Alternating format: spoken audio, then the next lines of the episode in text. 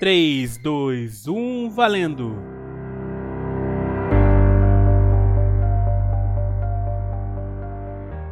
E aí pessoal, tudo bem? Eu sou o David e vocês estão ouvindo a mais um episódio do Pode Contar, o podcast da Exatamente Educação.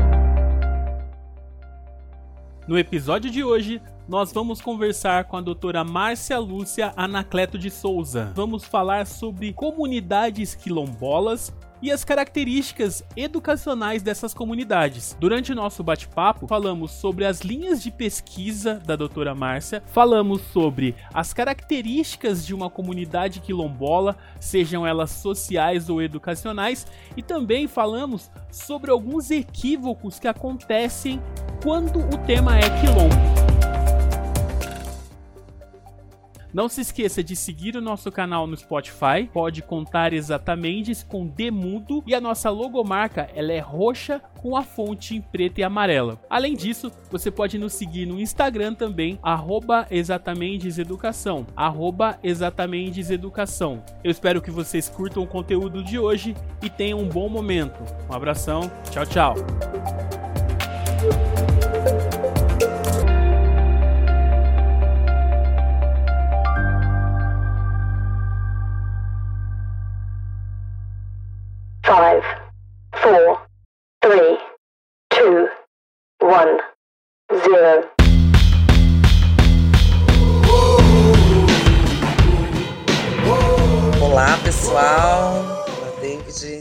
Muito contente de estar aqui e falar um pouco sobre é, mais que um tema e um lugar de, de pesquisa é, e de muitas descobertas, é, mas também um lugar chamado Quilombo Brotas, que foi onde eu, eu desenvolvi uma pesquisa de mestrado e depois de doutorado, onde eu estive quase uma década, que me constitui também, né? Quando nós falamos em comunidades quilombolas ou comunidades remanescentes de quilombo, ou quilombos contemporâneos, né?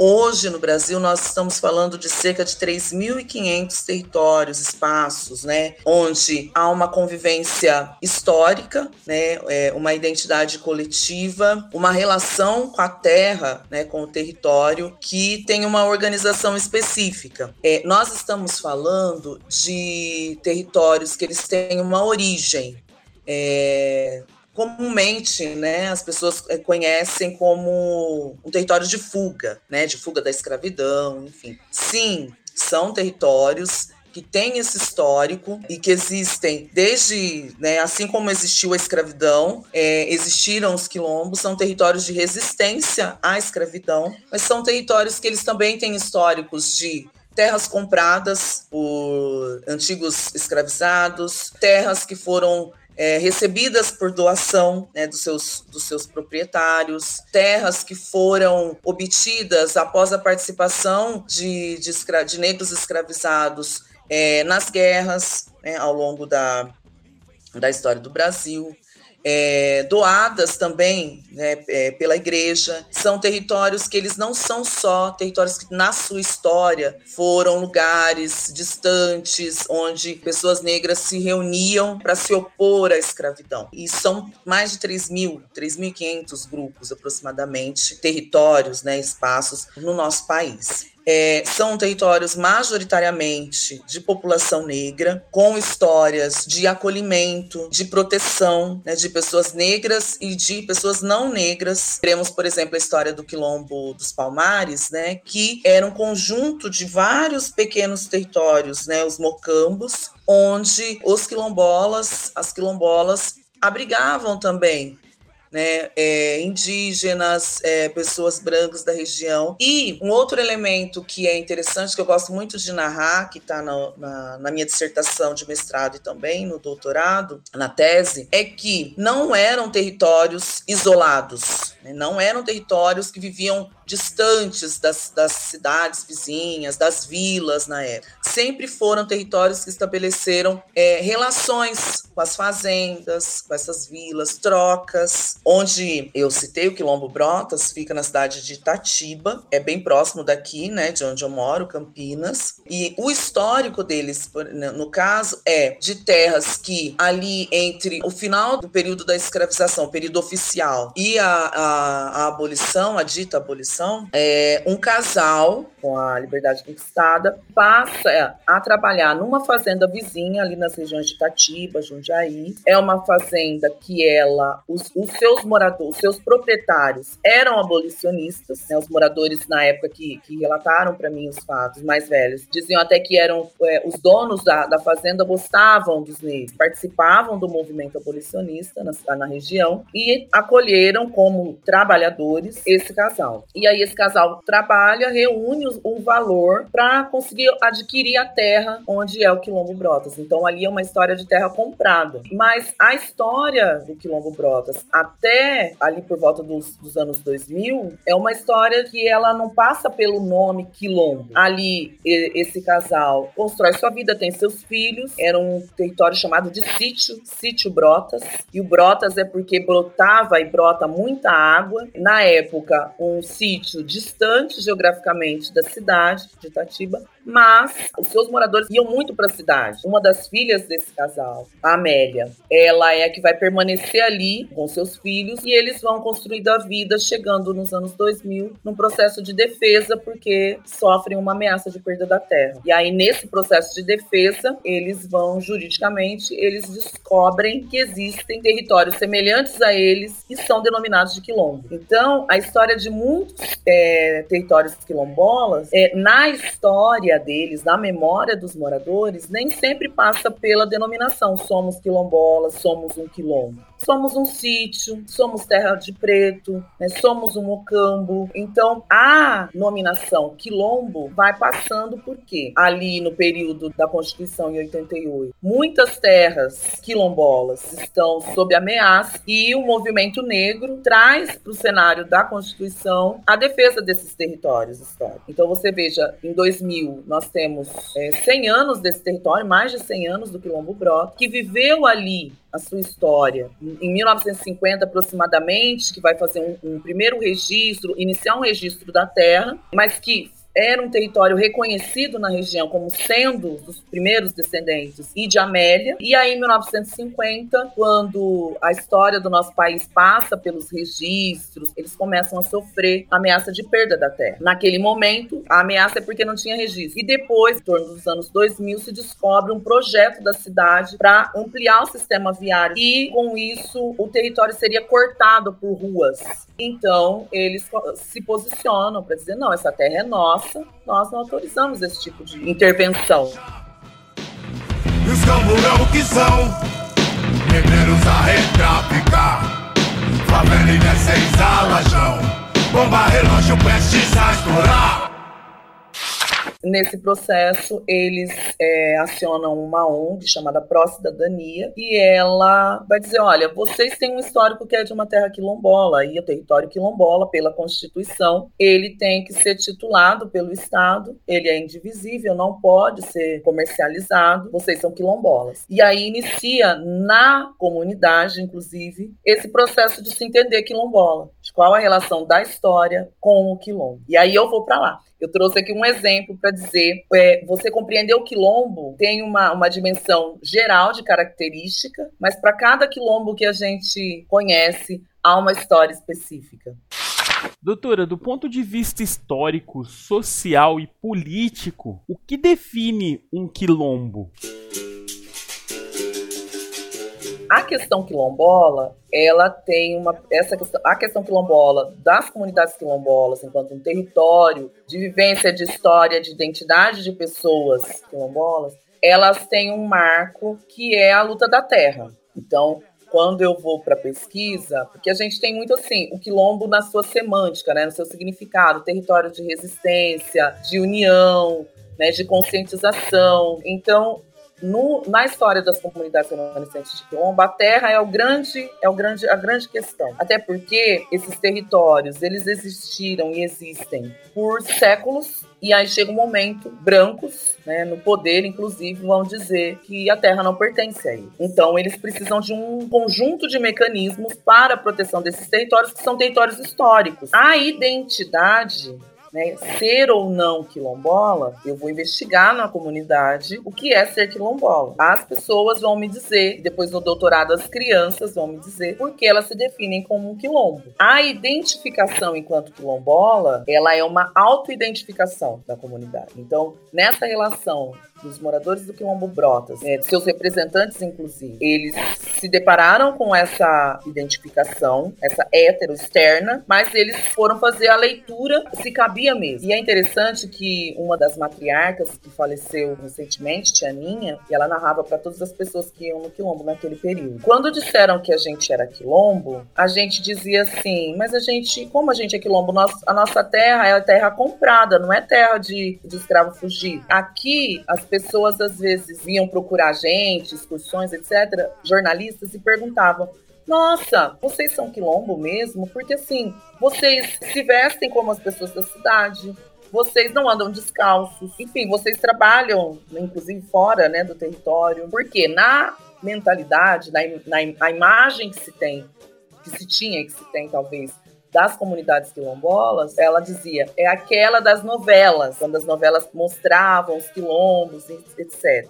Com vestimentas muito simples, andavam descalças. Então, eles vão dizer, olha, vocês estão dizendo que nós somos uma comunidade quilombola, a gente quer entender também, porque a nossa história é essa. E aí, qual é a grande questão? E a Associação Brasileira de Antropologia, inclusive, definiu a noção de comunidade remanescente de quilombo. Não é resquício da escravidão, não está parada no tempo, não está, não são comunidades comunidades distantes da cidade, isoladas, elas estão na, dentro da nossa sociedade. Né? Elas produzem a vida e se organizam de uma maneira diferente, dada pelo quê? Pela identidade enquanto um grupo famílias em torno de uma história em comum. E qual é essa história? Uma história lá era a história dos nossos avós. Todos nós descendemos de Amélia, vó Amélia. Então, desde os mais velhos até as crianças é vó Amélia. Aqui é a terra de vó Amélia, filha de Emília, que ficou aqui e fez o que a mãe dela queria: é, cuidar dessa terra para todos aqueles que virão, para que eles possam ter um lugar para comer,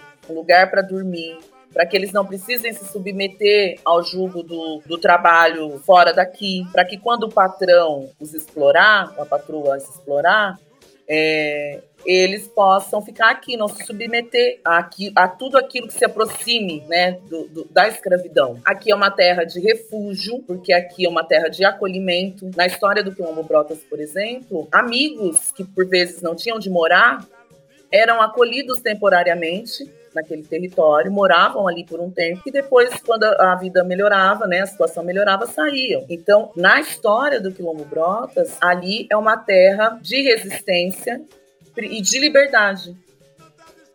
Né? Então, e eles são todos a identidade quilombola deles se constitui nessa história em comum e numa organização do território e das relações que é dada por aquela organização. Então, se você entra no território, lá nesse caso, as casas têm uma posição e uma proximidade que é dada pelas relações de parentesco. Quando eu fui até 2015, você tem a mãe né, na sua casa, as filhas que vão se casando vão construindo suas casas ao redor, próximas, por proximidade. As pequenas famílias elas vão se organizando de uma determinada maneira que é de diferente daquela dada para a cidade. É uma terra fortemente organizada por mulheres, tanto é que a figura central é uma mulher de luta, batalhadora. Então, ser quilombola é ser desse lugar. E os territórios quilombolas, eles têm esse marcador. A luta pela terra, a terra como um centro, organizada a partir de uma história comum e tem uma história ligada aos processos de resistência da escravidão. Mas há uma autoidentificação quando a, o território negro se coloca como território quilombola, aciona-se então o INCRA, aciona-se os institutos de terra, aciona-se a Fundação Cultural Palmares, que vão iniciar um processo de reconhecimento a partir do artigo que é, da Constituição, que é o 68 geógrafos, antropólogos vão até o local, vão ouvir as pessoas, né, os seus relatos, fazer uma etnografia do lugar, fazer levantamentos orais e, enfim, que a comunidade tenha também materiais, mas não no, na, na, perspectiva de resquício. Ah, só é quilombo se eu achar um vaso de barro da época tal. Não é isso. Mas os relatos, os registros, como a sociedade ao redor reconhecia eles. E a partir daí inicia-se o processo para garantir ao final o título de propriedade definitiva, que é como dizer, nessa terra ninguém pode interferir. Né? Inclusive, depois do título, nem o Estado para fins de desapropriação. Então, é, a perceba que é complexo, porque em torno da identidade de cada comunidade tem todos esses elementos. Mas o que as une, independente do território, e é o que a gente vai encontrar é que há uma história em comum, uma referência em comum, a partir dela, todas as pessoas se organizam. A identidade se dá nessa complexidade.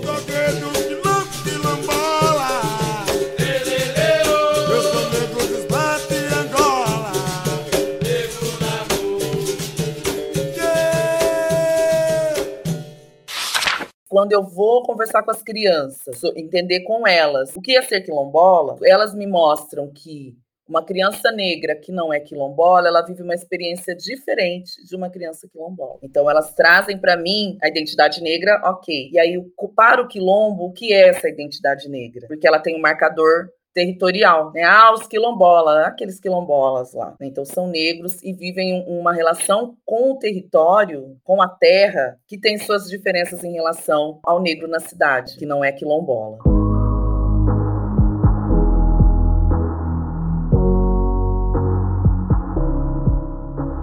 Doutora Márcia, eu gostaria de saber como a curiosidade em estudar as comunidades quilombolas surgiu e de que forma ela foi inserida no seu contexto acadêmico.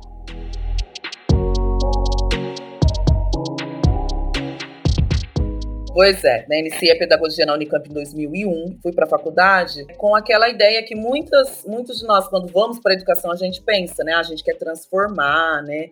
Quer fazer uma outra escola, quer proporcionar que crianças e jovens tenham experiências de educação, sejam emancipatórias, que respeitem as diferenças. Eu tive algumas aulas que foram me encaminhando para pensar a escola, a educação, a identidade negra e tive a, a, aulas com uma antropóloga da educação chamada Neuza Guzmão e ela foi apresentando o caminho dela e a pesquisa dela, que foi com comunidades quilombolas. Eu chego em torno de 2003 nesse campo e penso, gente, eu sou uma mulher negra, nunca ouvi falar de quilombo. Fui aquela estudante de ensino fundamental e médio que eu não tive conteúdo histórico nenhum, nada sobre quilombo. E eu falo, gente, o que é quilombo? Essa é a pergunta que eu vou fazer. Então eu falo, ah, é o quilombo, quilombo dos Palmares, zumbi dos Palmares. E depois, aí, na, no meu, na minha graduação, meu trabalho de conclusão de curso, eu vou investigar eu vou, é, vou falar sobre quilombos, comunidades remanescentes de quilombo, e vou fazer uma análise de um livro didático para comunidades quilombolas. E aí eu já começo a, a ingressar ali, mas eu fico no livro didático, eu não vou conhecer comunidade, nada.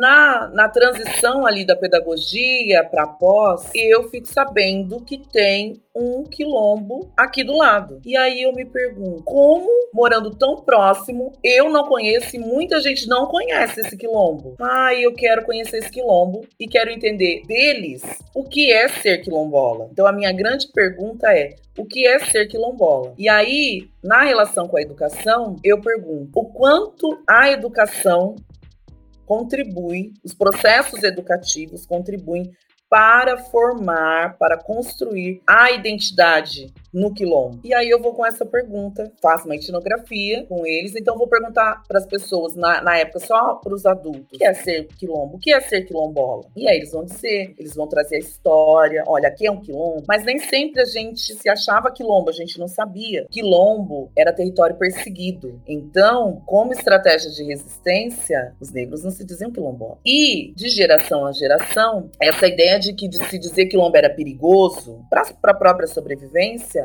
ela permaneceu. Então, que lugar é esse? Ah, aqui é a fazenda tal, é, é o sítio. Mas se dizer quilombola chegou a ser um risco, né? Porque era um espaço de perseguição. E isso institucionalmente. No século XVIII, o Conselho Ultramarino de Portugal dizia: olha, onde estiverem cinco ou mais negros reunidos, constitui-se um quilombo, deve ser perseguido e deve ser destruído. Qualquer ajuntamento de negros para Portugal à época era uma ameaça. Então, quando eu chego lá no Quilombo com essas perguntas, eu estou fazendo a relação entre identidade e educação. Qual é, e isso se dá, porque aí eu vou para o Quilombo, mas isso se dá na escola, né? Nos, nos, no movimento social, no movimento negro, em diferentes lugares. Há processos educativos, a maioria informais, que o formal está lá na escola, que são responsáveis pela construção da nossa identidade. Tudo é educação. E a educação que ocorre na cultura e que alimenta a cultura também. Então eu faço essa relação e vou muito para um pensamento, para uma área que é de articulação da educação com a antropologia. Né? Então eu chego lá dessa forma. Chego lá com minha primeira filha no colo, no carrinho, né, vou percorrer, vou conversar com as pessoas, vou me apresentar, dizer que eu tenho interesse em entender o que é um quilombo, né, que eu estou fazendo uma pesquisa, e vou conversar com as pessoas e estar com elas. Isso durante o mestrado, mas foi o meu, o meu motor. E abriu para que eu compreendesse a minha própria existência, porque esse que é o interessante é, da pesquisa, quando a gente compreende que também é parte dela. Né? Você não é um sujeito que chega, vai lá e sai. Não, as pessoas te transformam, assim como a sua presença lá lá, ela modifica o cotidiano. Então, eu passei por inúmeras situações em que uma da a matriarca à época, Chaninha, que eu disse, ela vai questionar para mim: "Tá bom, você quer saber de nós, da nossa história. Mas e a sua história? Né? E a história dos seus antepassados, da sua família? E aí eu vou falar, nossa, olha que interessante, né? Nos roubam isso nos roubaram, né? Porque sobre eu não vivo, eu não sou de um de um até onde eu sei, eu não sou de um território que tem uma história em comum que é alimentada cotidianamente, como no território quilombola. Então eu não eu não eu não tenho, eu tenho algumas eu tenho algumas lacunas, né? A gente tem algumas lacunas na, na história da nossa, das nossas famílias negras. Então, é, esse movimento para chegar no quilombo com essas perguntas se deu dessa maneira, graças também né, à, à universidade, a possibilidade que ela nos dá de abrir caminhos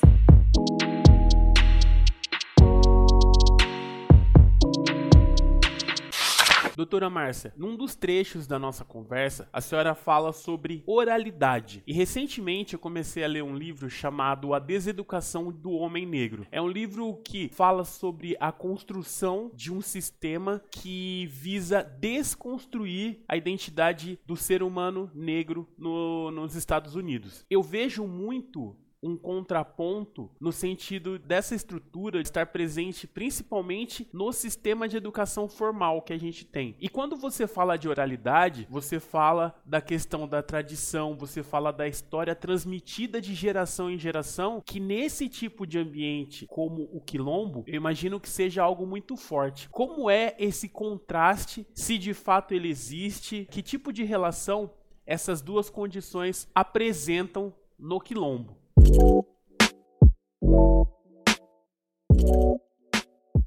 A educação do branco está lá, né? O tempo todo, de diferentes formas. E a oralidade na comunidade quilombola, ela é um elemento de resistência. A memória, o trabalho da memória da comunidade, a forma como ela se organiza, é, a referência à ancestralidade, e aí vem a oralidade, ela cumpre um papel fundamental, embora não intencional de resistir e de se colocar diante dos mecanismos que tentam promover essa desumanização da comunidade, no caso quilombola, da população negra em geral. Então, ela cumpre essa, esse papel. Agora, as comunidades quilombolas, inclusive em termos de educação, elas vivem grandes desafios, porque no Quilombo Brotas as crianças vão para escola, a escola da cidade. Então, elas recebem essa educação escolar que a gente sabe que tem suas, seus desafios e são inúmeros, dentre eles a questão do racismo, da negação da história do negro, quando não da sua, seu, da sua invisibilidade. A própria comunidade quilombola da pesquisa, ela diz que já houve vários embates com as escolas próximas, por conta do racismo vivido pelos estudantes, delas mesmas quando iam para, porque a maioria mulheres, quando iam para a escola, né, vários enfrentamentos. Então, é tenso essa relação. Na tese, decido conversar com as crianças, né, porque na área das culturas infantis, da reafirmação da criança como sujeito que diz de muitas formas sobre a sua,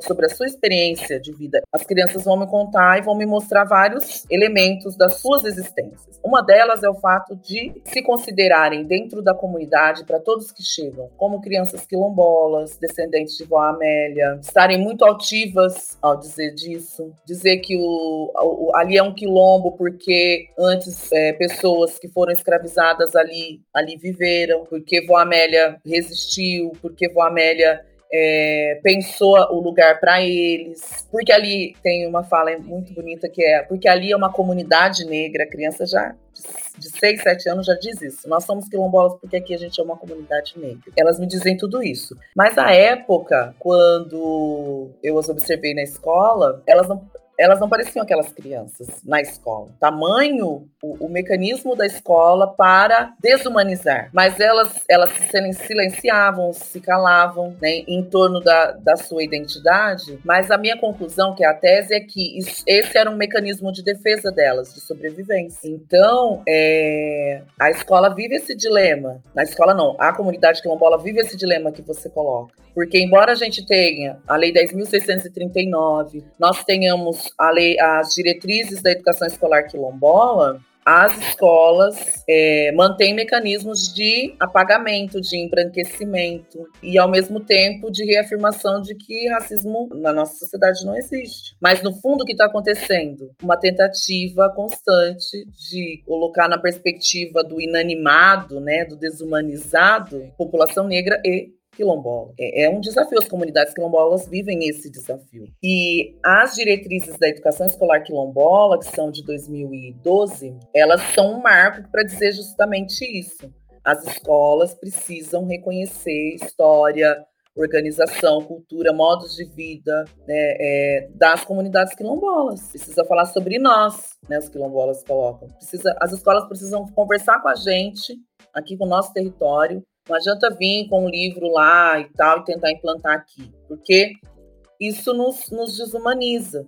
Né? E aí vem as diretrizes. Contudo, a implementação das diretrizes é um caminho ainda muito árduo. Né? Você veja, no, no, nosso estado, no estado de São Paulo, os últimos levantamentos é que ela é ínfima. Desde a estrutura das escolas, no caso, aquelas que estão nas comunidades, até a questão mesmo do currículo, de como essa escola se coloca dentro da comunidade e as escolas que onde essas crianças estão na cidade. Mas, novamente, a perspectiva da oralidade, da história, da origem comum, da memória, ela é resistência a esses processos. Então, é, é, é você vê que é um é, é a maneira nossa, né, enquanto população negra, de existir sempre resistindo, caminhando e lutando por nossos direitos, partir inclusive dos mecanismos que nós temos legais, nacionais e internacionais, é, é o tempo todo.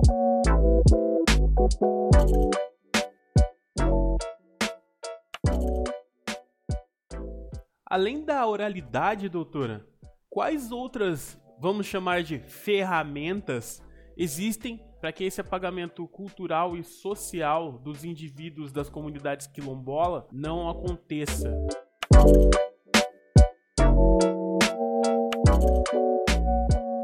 Então, as comunidades, elas têm as suas, as suas manifestações, né? Então, muitas delas têm festas, né? as suas festas da padroeira, né? Da, da santa ali que eles acreditam, as suas práticas cotidianas, né? De sobrevivência, a relação com a terra. Hoje, algumas, inclusive, elas possuem sua história narrada em, em suportes como livros, é, mas as manifestações culturais no, no Quilombo Brotas, eles têm uma festa que eles fazem, em alguns momentos ela, tá, ela tem uma, uma repercussão maior. E lá a comunidade se organiza em torno de, uma, de um turismo também, em que as, as escolas podem ir para conhecer e fazer a trilha né, em torno do espaço. A manutenção de alguns espaços dentro do quilombo também fortalece essa existência. Por exemplo, no Quilombo Brotas, eles têm uma tenda, que era uma tenda de Umbanda, onde havia ali a prática por um período da tia Lula. E no período de reconhecimento do território, essa tenda foi também inscrita ali no relatório. A tia Lula também trouxe na época, eu não cheguei a conhecê-la, porque ela tinha falecido antes. A história, a memória dela também. Então, esse prédio, ele está lá. O cuidado também com alguns espaços, né, como córregos é, ali presentes. Então, tudo isso constitui elementos que, que informam os moradores sobre quem eles são. É, praticavam e, enfim, tem praticado o jongo, né? Tem a capoeira, essas práticas culturais de origem africana, afro-brasileira, que se mantêm e fortalecem a identidade.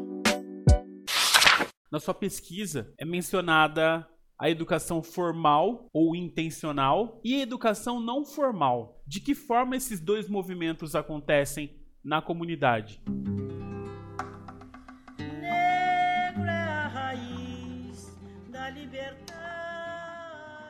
É, a educação formal ela é a educação da escola, né? Que é a, é a educação é, planejada, intencional, né, que tem um, um, conteúdo. A educação não formal que ocorre, essa sim, informal, que ocorre dentro do, do Quilombo Brotas, a época foi, por exemplo, é, os momentos de organização de oficinas, né, que as, por vezes as, os jovens e os adultos se organizavam para oficinas de artesanato, né, para usar as próprias sementes para elaborar, enfim, colares, pulseiras e, e outros objetos. A educação que ocorria durante as reuniões, porque no Quilombo Brotas, como em outras, todo o processo em torno da titulação da terra se passa pela formação de uma associação jurídica, a Associação Cultural Quilombo Brotas. Essa associação, que tem um, um vínculo mesmo legal e etc., ela é, é, o registro da terra, é a associação que é proprietária da terra, do ponto de vista jurídico institucional. E essa associação, ela também se torna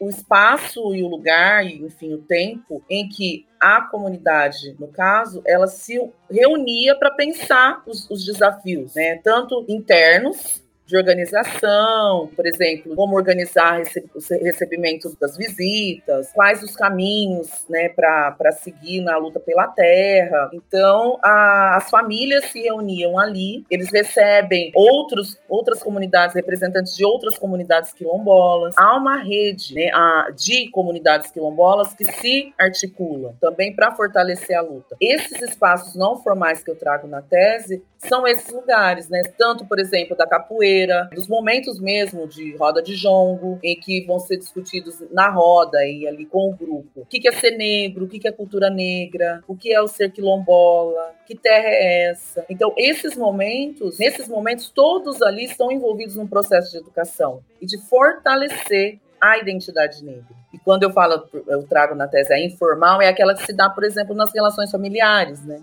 Que vão acontecendo ao longo do cotidiano. Então é, é nessa perspectiva. Essas definições são definições para dizer de um processo chamado educação, né?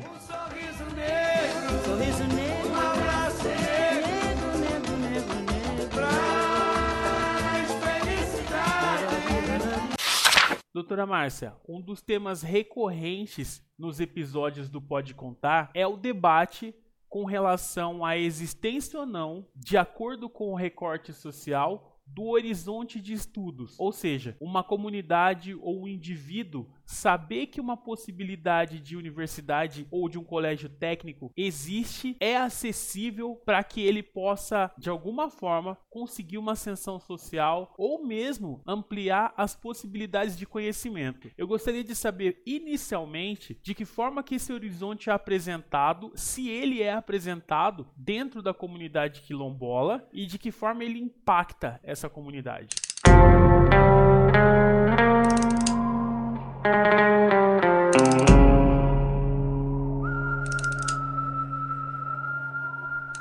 Ah, esse horizonte ele existe, sempre existiu. Né? No Quilombo Brotas, pelo menos, ele sempre existiu. Então, é, tanto é que eu relatei para você, né, sobre os dilemas que, os, que as pessoas, os adultos, né, pessoas mais velhas contam sobre a escola. E as comunidades quilombolas, no seu conjunto, estão tão é, preocupadas nesse sentido que nós temos, por exemplo, vestibular quilombola, nós temos cotas para quilombolas é, nas universidades, universidades públicas, nós temos as, os jovens, a juventude quilombola ligada a espaços como, por exemplo, o Educafro, lá no Quilombo Brotas, teve um papel importante também, porque é, na relação com a universidade, antes mesmo das cotas, né, é, já buscava garantir vagas para estudantes negros, quilombolas, nas, nas faculdades é, privadas, né, particulares, e também tensionando né, na esfera pública para nesse sentido. Então, hoje, no Quilombo Brotas, uma pessoa importante que, que me conduziu ali, Zé Roberto,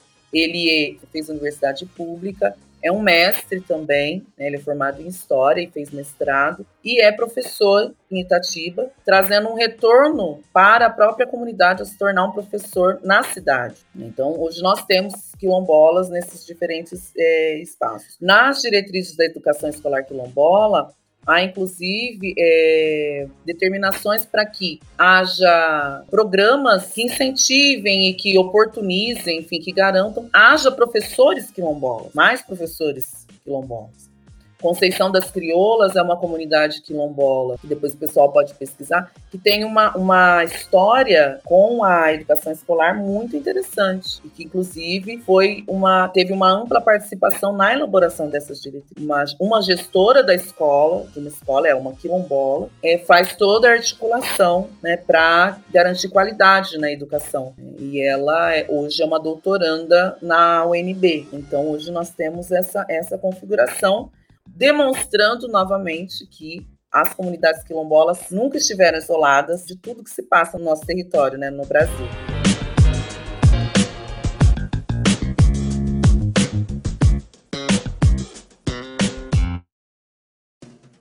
Doutora Márcia, e quais são as demandas de educação dentro de uma comunidade quilombola? Algumas comunidades, muitas, muitas na verdade, vão dizer, olha, precisamos de escolas no nosso território, porque uma que são distantes, outras que são outra que são distantes do nosso contexto.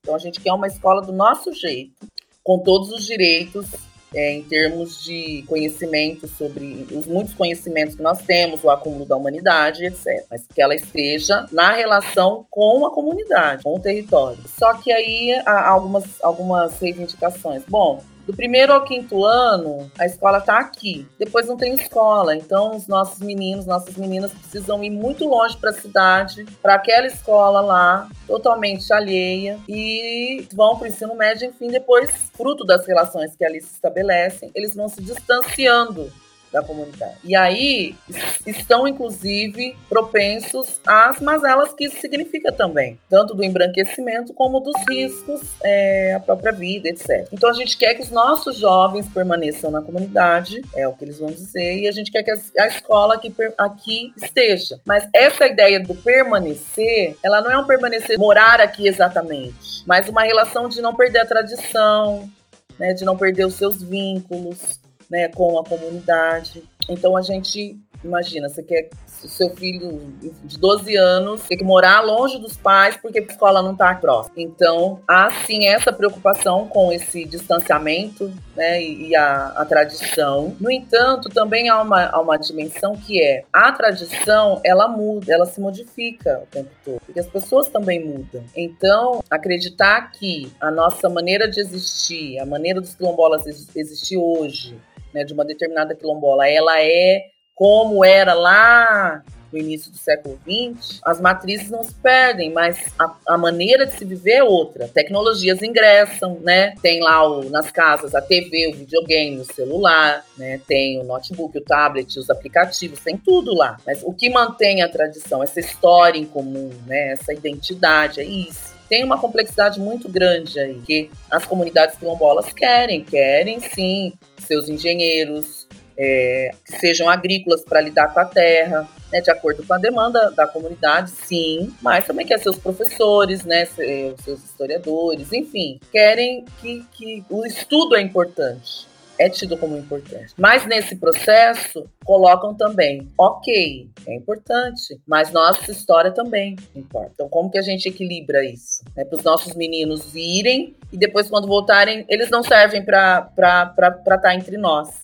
O Carlos, o professor Carlos Rodrigues Brandão, antropólogo, ele tem um, um, livro da Brasiliense muito antigo, que é O que é Educação. Ele traz uma história que é de um de uma comunidade indígena, que ela é convidada pelos brancos a permitir que um indígena vá estudar um tempo com, com ele. E aí, quando ele volta, a comunidade diz: ele já não serve mais para nós. Então, ou seja, a educação ainda produz um, um, um, um embranquecimento, vou chamar dessa forma, né? Que essa é a preocupação das comunidades. Porque aí estimula, né, incentiva a perda da tradição. Então, esse é o risco, essa é a preocupação. Mas as comunidades querem, sim, as, as, as escolas escolas, as faculdades, e, enfim, tudo que é direito, assim como de qualquer, novamente, é, cidadão. Senhoras e senhores, eu tive a honra e a alegria de compartilhar com vocês dessa aula gigantesca na companhia da doutora Márcia Lúcia Anacleto, que dividiu com a gente parte da experiência de trabalho científico que ela realizou junto à comunidade quilombola do Quilombo Brotas, Normalmente, a gente vai direto para o ping-pong, mas agora, doutora, eu gostaria de deixar o espaço aberto para que a senhora pudesse falar sobre algo que a gente não conseguiu conversar a respeito das comunidades quilombolas em geral. Nós precisamos pensar as comunidades quilombolas, novamente, como sujeitos, como cidadãos brasileiros, né? e como negros e negras construíram e estão construindo o nosso país, e como um patrimônio para nossa para nossa sociedade. Nunca estiveram isolados, sempre estiveram em meio e, e, sofrendo todas as todas as mudanças ocorridas no nosso país ao longo da história do nosso país. Então, se a cidade, se o estado, se a economia sofre uma transformação, as populações quilombolas assim sempre. E dizer que a nossa grande, nesse momento, nossa grande luta, né, com certeza é, modifica as crianças, os adolescentes quilombolas, a juventude, é pensar na perspectiva, mais uma vez, de ações práticas antirracistas na nossa sociedade e no, na esfera da escola, de pensar cada vez mais a relação da escola e da escola quilombola é, com o seu, o seu contexto. Né? E aí, nesse sentido, pensar no campo da educação, que é a minha área, qual a escola que nós queremos. E, para dizer dessa não exotização, é pensar, investigar cada vez mais. As comunidades quilombolas, nós estamos falando de, de mais de 3 mil comunidades. Elas estão aí, sempre estiveram. E não são resquícios da escravidão. Elas estão acontecendo agora, de muitas formas. Eu quero agradecer a participação pela oportunidade de estar aqui conversando com vocês. E é isso. E viva Zumbi, né, nosso grande herói e ícone, né, para a gente pensar a luta das comunidades quilombolas nas suas muitas esferas. Muito obrigada, viu, David e todo o pessoal do podcast aí.